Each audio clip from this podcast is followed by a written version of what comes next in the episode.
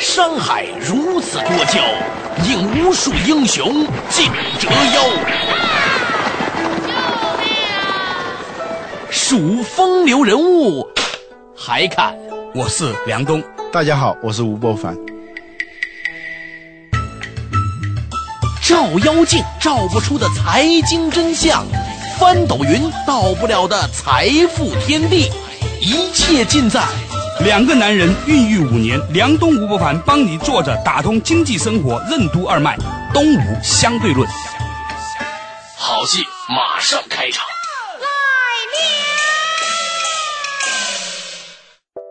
由于透明化时代的到来，曾经被华丽厚实的衣装所包裹的公司，一下子成了裸露的公司。企业不再处于一个近似于城堡的私人空间里，各利益相关方拥有了穿透一切遮蔽之物和信息防火墙的法眼。当企业不再有天然的信息屏障为保护，失去居高临下的信息霸权的时候，一些人在忙着哀叹自己失去的权利和荣光。而另外一些人则在摸索新规则下与利益相关者坦诚共处的方式。这些探索者敏锐地发现，从霸主向公民的身份转换，并非令人一无所获。比起昂贵的品牌假面，在裸露时代通过坦诚对话建立的信任关系，其实是一种更加稳固可靠的信用凭证，是继土地、资本、人力资本之后一种新的蕴含巨大能量的资本。在本期的录音间里的商业思想沙龙活动中，由中央人民广播电台经济之声、中国之声播出的原创财经脱口秀广播《东吴相对论》节目，请来了数十位来自企业界、投资界和咨询界的人士，就透明化时代的公司行为进行了探讨。您正在收听的是《东吴相对论》特别节目。录音间里的商业思想沙龙之透明化时代的公司行为上期，欢迎您继续收听。主持人梁冬与吴伯凡首先对透明化时代进行了解读。随着透明化时代的到来，所有的企业不得不成为企业公民。企业公民这个过去只被看作是商业伦理范畴的概念，已经大大超越了道德和伦理的范畴。它不再是享受信息不透明福利的企业掩盖恶行和污点的时尚，但并非必要的手段，因为在透明化时代，传播方式已经由一点对多点转化为多点对多点，恶行连同掩盖恶行之行都难以逃脱企业新股东们的法眼。在新的虚拟化、网络化的公司治理结构下，道德风险本身就是一种巨大的经营风险。一九八四至一九四八年，奥威尔写的一本小说。这本小说呢，就是一个想象的小说，它是对一九八四年的世界一个描绘。它里头有一句非常有名的话：“小心老大哥在监听。”所以你每时每刻的每一个房间里头，是在任何一个公共场合和私人空间里头。都是一个电幕，他想象的一个电幕，有点像一个电视机。但是电视机是一方面，它给你传播各种各样的信息，同时这个电视机它也是一个摄像头，能够监视你的行为。所以这样一个一九八四的这个语境里头，每一个人实际上已经没有私人空间了，你的一切的行为都是被裸露的。这是奥威尔所设想的一个世界。当然了，八四年并没有出现这样的东西。但是八四年也出现了一些令人感到惊喜的一些东西。首先，八四年对于很多公司来说，对我们中国的公司也是这样。八四年是一个非常重要的年份，八四年叫我们中国的企业元年，有很多公司，海尔啊、联想啊、万科啊，像我们现在听说的很多公司都是在八四年成立的。而且呢，世界上有很多著名的公司也是在一九八四年成立的，比如说戴尔啊、思科呀、英特尔也是在八四年。虽然它是一九六八年成立的，但八四年它经历一个战略的转型，一个战战略转折点。还有最重要的一件事是，苹果公司推出了一个个人电脑 Macintosh。这个电脑推出之前，苹果公司呢就做了一个广告。这个广告就是一个人拿着一个大铁锤，向一个电幕，刚才谈到的这个电幕砸过去，一下子就把那个电幕就砸得粉碎。然后它的字幕叫“一九八四”，不是一九八四。说有了这个个人电脑，可能将来倒过来了。过去是别人在监视你，现在你也可以不让人监视，甚至在某种情况下，你还可以监视别人的行为。所以呢，到一九八四的个人电脑的出现，就个人信息主权被夺回来，不再是被一个信息的一个机构或者说一个公司、一个政府所垄断的时候，这个世界就发生了翻天覆地的变化。而一九八四现在离我们已经二十四年了，我们今天看到的世界呢，是确实是一个，呃，一个新世界，一个有点像一九八四，但是是反过来的。过去是少数很少的一点对多点的这种传播里头，一个人在监视所有的人。现在是所有的人都在互相监视，互相成为一个监听者。所以呢，现在可以把一九八四的那句话改成“小心 Google 在监听”，你的一切的行为都可能被暴露。你在你的私人空间里做的很多事情，过去你以为非常的私密，别人难以知晓的那些行为。有一天突然发现，你其实是在一个大舞台上表演。从年初的艳照门到现在的三鹿奶粉，实际上它都是一个隐喻，一个故事，就是你最私密的东西随时可能暴露。其实这个故事已经在互联网刚开始的时候，从一九九八年的那个莱文斯基事件就可以看到，白宫世界上没有比白宫更森严壁垒的地方。没有人随便可以进去，可以知道里头在干什么，也没有比这种所谓的男女私情更隐秘的事情。可是经过互联网一下子传开，成为一个普天下人们都关心、都在谈论的一个话题。我们今天要谈的透明化时代，实际上就是说，由于信息的这种从中央控制式的这种计算到。分布式计算从一点对多点的传播变成多点对多点的沟通的时候，企业过去所拥有的信息特权、信息霸权，它逐渐的被消减。过去那种不透明成为它的一种红利，成为它的一种天然福利。但是现在不透明的特权没有了，也就是说，私人空间、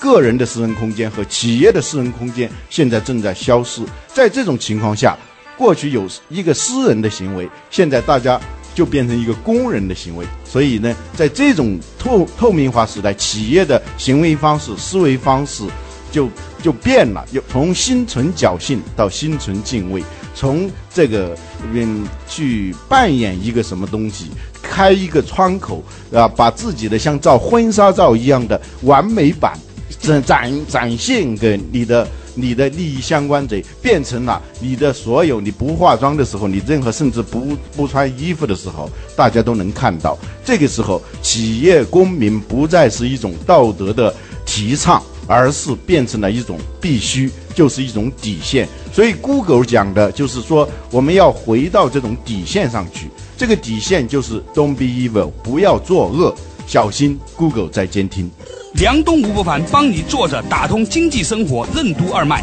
东吴相对论。这个世界已经去到了一个想要人不知，除非己莫为的年代。所以呢，今天我们讲这个透明时代的话题呢，其实我觉得它涉及到了一个很重要的一个我们如何看待自己和上帝的关系的话题。为什么这样讲？我们知都知道说，在以前很多人之所以他还有自己的底线，做事情有底线。因为他相信有上帝。中国呃，在《易经》里面有句话叫“真无咎”。真无咎的意思说，真就是保持自己的底线。当你保持这个底线的时候呢，你不会有太大的问题。这所有的前提都在于说，它叫真无咎。但是后来有人宣称上帝死了，所以呢，差不多有一两百年的时间，有一些人开始以为我们可以不受监控，没有上帝了嘛，对不对？后来我们慢慢慢慢的发现，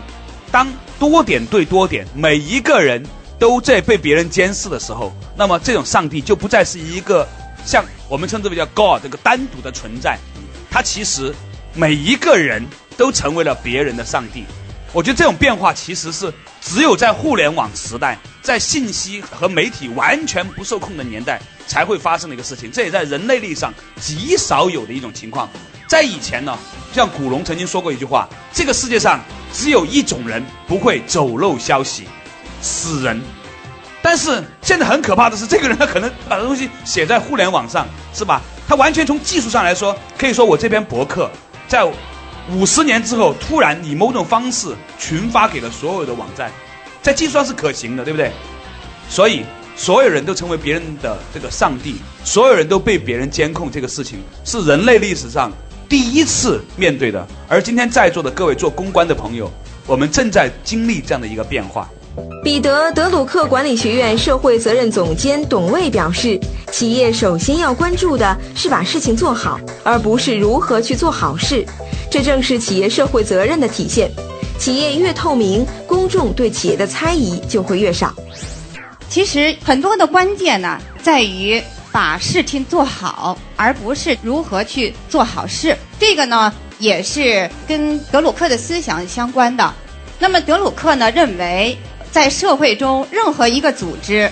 它的存在不是为自身而存在的，也不是以自己的目的而存在的。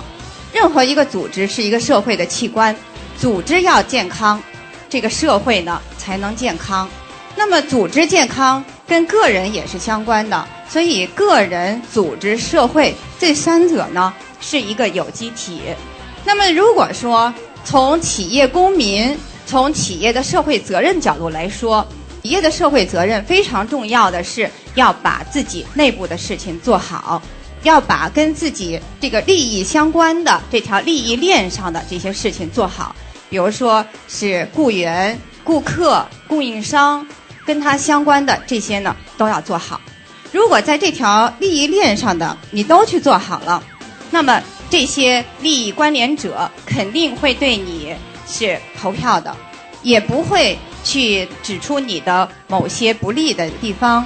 那么大家也知道，从信息的这个披露上面，从信息透明上面，其实是可以分成两种的，一种是主动的，一种是被动的。那么刚开始呢，其实很多企业它是被动的去披露自己的信息，比如说上市公司是必须要这样做的，不管愿意也好，你不愿意也好。那么我们如何去把这个被动变化为主动？现在有些企业为了使自己的品牌更有影响力，它采取了很多主动的把的信息呢放在公众的面前。举一个小例子，就是我们比较了解的一个民营的餐饮企业海底捞，它其实是一个很小的企业，但是呢，它做了很多有意义的一些创新的举动，比如说它呢就设定了。对外公众开放日，他呢有意的请消费者去参观他整个的流程，从台前台后，就是从他的餐桌前到他的厨房，他都欢迎去参观去了解。那么这样呢，大家就可以增加他的信任度。所以呢，可能我们企业要呃思考的就是，你要想别人不猜疑，你最好让大家有意的、充分的去了解。易维公关 CEO 大龙认为，在透明化时代，企业学会如何在网络世界和消费者沟通至关重要。企业一直都是试呃试图来把自己的事情做好，关键是在现在这个时代，我们怎么样去在一个新的环境，在 online 的这个环境里面，表达清楚我们已经所做的好的这些事情。所以呢，我们现在易维公关对于我们的客户，我们所推荐的是让他们的团队。渗透到这个网络里面，呃，来让他们尝试怎么样作为一个企业的人跟消费者、跟其他的 stakeholder 沟通。那么这个是一个非常重要的事情，因为我们发现我们绝大多数的客户其实呢，现在感觉到很陌生在网络环境里面，所以我觉得这个是更关键的。其实呢，做事情很简单。当一个企业，因为刚才你说企业要做好，但是企业就又是什么呢？是由人组成的，你没有办法保证每个人做的都很好。关键是当企业犯了一个错误，或者是说的不当的时候，那么那个时候是不是有一些非常有经验的，在网络活动有安全感的一个群体，是能够跟消费者或者是其他的相关者进行沟通？这个是最关键的。有一就是跟我们提到的那本书，就是《Naked Corporation》裸露的公司里头，它有个主题叫“通过做好事而做得好”，或者说“行善者诸事顺”。您正在收听的是《东吴相对论》特别节目，录音间里的商业思想沙龙之透明化时代的公司行为上期，欢迎您继续收听。欧美同学会商会会长王耀辉则表示，未来中国应加强企业公民社会的建设，企业应当承担起社会责任，并体现他们的社会价值。现在这个社会，我们已经没有什么，呃，隐私是吧？这个网络世界已经是受到很多的这种啊不自觉、不自觉的这种监督。那么我想讲的就是什么呢？我想讲就是说，第一点就是什么呢？可能我们要做好这个企业公民的同时，就是说我们应该也培养大量的社会的公民，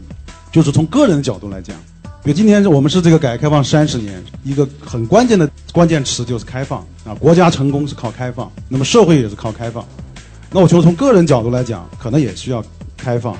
那就是说这个社会开放、社会公民开放，我们才能有最后真正的这个社会企业的这种开放，或者说这种这种企业公民的这种社会的形成。所以我认为，在中国目前情况下来讲，企业公民这个社会的形成，还有很大程度上依赖于公民社会的建设。那么我们知道，任何社会都是这个三足鼎立的啊，国家、企业和个人。那中国的这个公民社会，我觉得目前还。处在一个起步的阶段，啊，这个就是说，可能是我们三十年这个改革开放要反思的一个地方。我们过去三十年，我们的 GDP 连续多少年增长，很多这个硬的这种这种实力的打造都已经是很好了。那我觉得实际上这个软实力的打造，实际上是可能更为重要的。就是我们下一个三十年要开放什么？我觉得可能要更多的开放我们的个人，这就要求我们更好的来来建立一个这个公民的社会。哎，其实说不是说中国没有公民社会，比如说这次我们的。呃，汶川的大地震，我就觉得，啊，这个非常的这个震撼啊！我们有这么多的公民啊，或或者这种这种 NGO 啊、NPO 不自觉的参与到这个抗震救灾里面来，我觉得这中国的一个，所以我觉得这个就是呃非常重要的一点，就是建筑这个企业公民，可能也很重要的是，我们需要也要呃培养这个社会公民。那么第二点，刚才就是我觉得整个这个社会现在网络的这个影响，包括这个搜索引擎的影响，我认为这个网民现在可能成为网络的股东。啊，他们既是使用的，他们同时也有网络功能，因为网络的很多的信息都来源于对网民的参与。那么网民对这个社会的这个影响越来越大。从最近的这个奥巴马的选举获胜就能也能看出来，是吧？就这美国，他发动了这个新一代的这种选举的革命。啊，在美国这个参选的年轻人百分之七十都是投了奥巴马。那么他很大的一个这个策略就是用应用了这个他的这个网上的优势和这个他的手机啊短信的优势。我说，我感觉现在这个确实就是我们网上的这个影响力，带来一个划时代的一个变革，带来一个颠覆性的变革。就是说，我们以后怎么样来应对？就是我们传统的靠这种权威媒体是吧？靠权威人士的这种这种时代啊，是不是就是受到很大的挑战，或者即将过去，是吧？我们每个人都成为一个个体的品牌，每个人都会在网络上都他有他的符号。我们的名字不再成为一个符号，可能成为他网络上的一个痕迹，是吧？一个一个网络上的一个记号。所以我觉得，怎么来研究这个挑战？就是网络对这个传统的这个世界，包括对传统的媒体啊、传统的这个行为方式的这种挑战。那么最后有一点我想讲就是什么呢？就是说目前这个网络的这个力量，实际上是在中国来讲是非常大了，包括对这个企业的影响，包括对这个公民社会的建设。但我觉得这一块是不是我们还需要更多的这个走出去啊？需要把我们的影响扩展到国际上啊？我包括今天在座很多都是公关的这个啊企业的负责人，我觉得这一块可能我们目前做的啊还跟中国的这个目前这个发展不太匹配，因为中国的经济现在已经啊马上这个进入全球第三大经济体，那么但是我们对外的宣传，我们对外的网络的这种影响力啊，我觉得还有很大的这种空间，可能需要更多的扩大这个这个影响。那么最后就是谈到这个这个企业公民社会的建设，我觉得这个是非常重要的。就是我们的企业从九二年真正实行市场经济以来，我们的企业才十几年的成长历史，十几年成长历史，大家还都忙着挣钱。所以我觉得这个这个时代，我们必须要人出来，就是要承担起企业责任。企业不断的在在在扩大，他们进入五百强，但是中国的企业是不是承担起了他们的这个社会责任和他们的这种社会价值？宣亚国际传播集团首席战略官刘新华认为，企业不要惧怕透明化时代的到来，任何事情都有正反两面，真诚地暴露在消费者面前，企业将最终受益。其实我们做公关已经做了十几年，一年处理的这个危机的话，大大小小的，小的我们叫 issues 了，算不到危机了，是小病；大的危机的话，一年也得有个二三十件，这是肯定是不止的。当你经历过这么多的事情的时候，其实从一定程度来讲，我们都已经非常的麻木。那麻木呢，其实你会意识到有一点蛮清醒的一点，就是说，想是把这个事情做好，实际上是很难的。为什么？我们渐渐觉得，其实企业就跟人一样，是人一个正常的机体，你不可能不生病。对于企业来讲也一样。那么原来的话，你去生病的话，那么就说可能，比如说有些东西你会遮着眼睛，外外面的人可能未必去了解你。绝大多数的企业都是有这样那样的问题。即使某个企业在某一方面做得好，你总能找出它另外一方面有很多的问题。那么我觉得说，今天对于企业来讲，那么特别是在有互联网的发展，那我觉得特别是像有这种搜索引擎，像人肉搜索这这样的一种呃背景前提下，其实任何信息你就很难去遮拦。那么由于有人肉搜索，那么今天我们就会看到说，其实你的企业的病总一定会暴露出来，方方面面的问题一定会出现很多纰漏。但出现纰漏之外，那么最更重要的一点是说，你如何去面对。那么以前的话，大家这种通过这种传统媒体。实际上是可以封锁，或者说实际上是可以相对有效的控制，但今天的话基本不大可能。那与其不能控制的话，那我觉得反而你要善用这种媒体。所谓叫佛家叫舍得舍得，不舍不得。如果你在这方面如果一旦去放弃的话，那么反过来讲，我们可能会获得这个硬币另外一面所带来的好处。那这种好处的话，实际上现在就是在管理学上经常所谈到的一种所谓叫众包。或者说叫群体的智慧，那我觉得对于今天所有做品牌的、做营销的角度来讲，如果我们要能够善用这种思维的话，那么其实你会发现有一个巨大的合力。您正在收听的是《东吴相对论》特别节目，录音间里的商业思想沙龙之透明化时代的公司行为上期，欢迎您继续收听。那么原来你对于企业所真正所谓做传播的时候，或者是真正做这个传播一些品牌的理念的时候，完全是自己做。但在今天这种媒体越来越碎片化的时候，在今天这种竞争越越来越激烈的时候，单靠企业单一的这种力量来去维持这种营销的体系、构建品牌，它的成本也变得越来越高。那么如果你要善用这种所谓人肉搜索的另外一面，真正让消费者、让所有的人能够参与来给你提意见。相反，你可能会变得更强大。那这里面有很多比较成功的例子，一个是像戴尔，那么戴尔的话，曾经是被在这个网上被人骂的这个狗血喷头。在这之后呢，戴尔是的确是做了一些所谓的修补，但在这些方面的修补还是只是公关层面修补。那么当 Michael 戴尔从2006年他等于重回戴尔之后，他意识到一个巨大的危机，也就是说，他传统的那种直销的模式实际上是只是针对于一些企业的市场。它并没有是针对一种个人的市场中给予特别好的一些支持。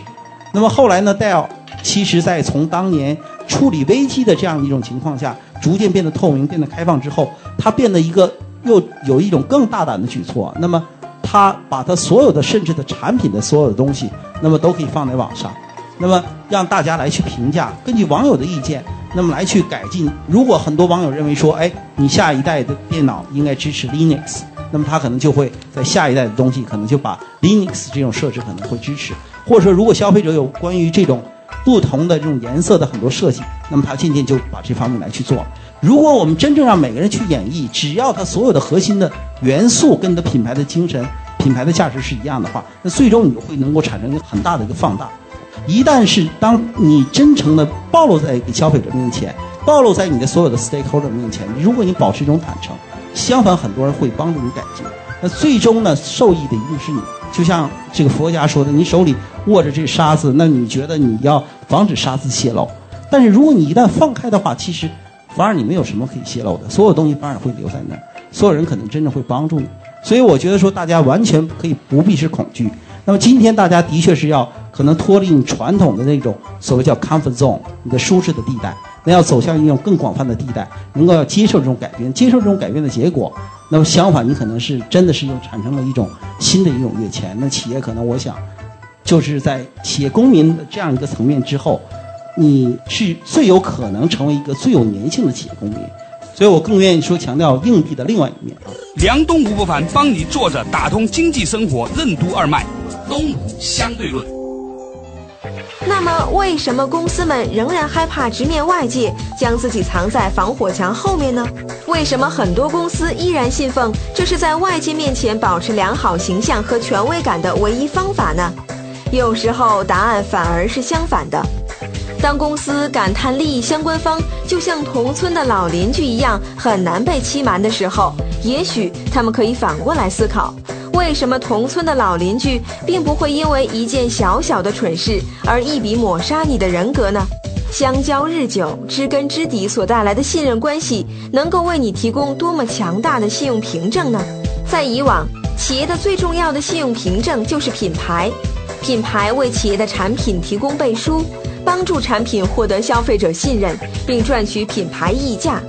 当单方面打造的品牌难以为继，企业该如何建立新的信用凭证呢？企业在利益相关者网络中被接纳，在一个透明化的信用体系里被认证，这就是获得了公民身份、公民资格。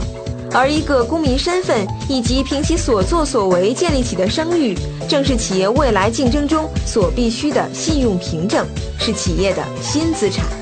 感谢收听今天的《东吴相对论》特别节目，录音间里的商业思想沙龙之透明化时代的公司行为上期，更多精彩内容，欢迎收听下集节目。从生活的视角解读经济现象的玄机，在经济话题的背后探讨生活的真谛。下期同一时间，请继续收听，坐着为你打通经济生活任督二脉的《东吴相对论》。